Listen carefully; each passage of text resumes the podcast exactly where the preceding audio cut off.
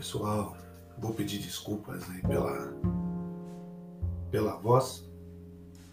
Fui acometido aí pela Covid-19, mas isso não vai impedir de nós prosseguirmos aí com os nossos livros e debates.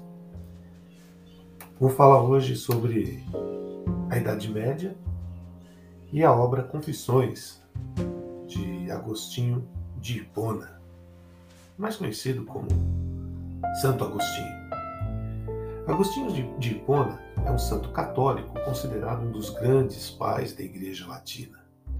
Seus ensinamentos são considerados sagrados, segundo o cânone católico, e influenciaram filósofos aí como São Tomás de Aquino e vários outros ideólogos protestantes como Martinho Lutero e John Calvin. Esses foram os fundadores aí do protestantismo, né? Santo Agostinho era professor de retórica e devoto do maniqueísmo gnóstico até sua conversão ao cristianismo em 386. Cinco anos depois foi ordenado padre em 396 se tornou bispo de Hipona, na Argélia.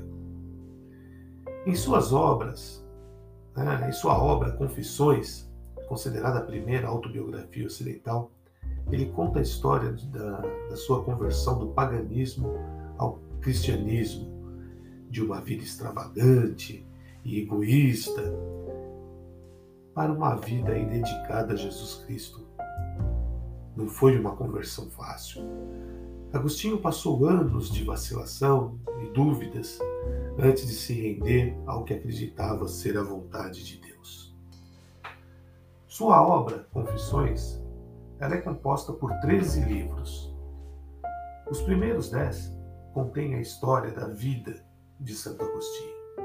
Ele escreve sua, sobre sua mãe, Santa Mônica, que era uma católica devotada, que mais tarde, né, ela vem a se tornar uma santa ele também traz sobre os seus relatos pessoais, aos anos entregues aí aos prazeres sexuais, à atração pela magia, pela astrologia, e traz muito é, das preces da mãe por sua conversão, diversas outras influências que o levaram ao cristianismo.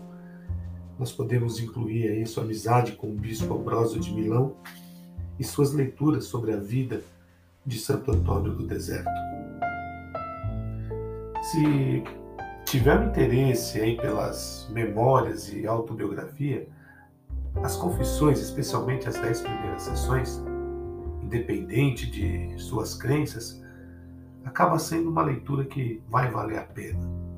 Os escritos de Agostinho desnudam a alma de um homem em busca da verdade e da paz interior que nos fornece um relato inspirador a respeito dos primeiros dias do cristianismo, narrados aí por nada mais, nada menos do que os seus melhores professores. Valeu, pessoal. Até a próxima dica de leitura.